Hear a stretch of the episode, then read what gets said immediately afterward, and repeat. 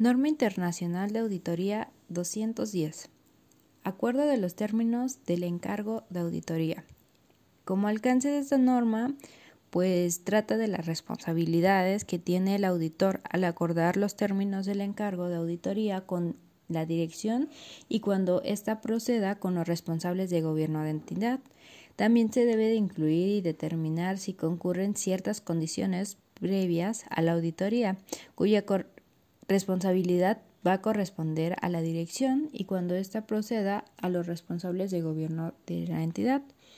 Y la norma trata de los aspectos relacionados con aceptación del encargo que se encuentra bajo pues el control del auditor. Esta norma ha entrado en vigor el 15 de diciembre de 2009. Sus tiene dos objetivos, el cual el principal es determinar si concurren en las condiciones previstas a una auditoría. Y el segundo objetivo es la conformación que existe con una comprensión común por parte del auditor y de la dirección y cuando ésta proceda de los responsables de gobierno de la entidad acerca de los términos del encargo de auditoría. Como definiciones tenemos las condiciones previstas a la auditoría. Aquí se trata cuando se utiliza por la dirección de un marco de información financiera aceptable para la preparación pues de los estados financieros y de conformidad de la dirección cuando proceda de los responsables de gobierno de la entidad con las premisas sobre las que se realiza una auditoría. Para efectos, pues igual de esta norma, en el momento que se mencione la dirección, pues se debe de interpretar en sucesivo con las referencias a dirección y cuando procedan los responsables de gobierno de entidad. Después de esta norma nosotros tenemos los requerimientos, en el cual pues como primer aspecto tenemos las condiciones previstas en una auditoría, en la cual pues si bien se sabe que se va a determinar el marco de información financiera que se va a utilizar para la preparación pues de los estados financieros es aceptable y se va a obtener con la confirmación de la dirección de la que se reconoce y se comprende la responsabilidad en relación a la preparación de estos estados, en el control interno de dirección, en la necesidad de proporcionar al auditor.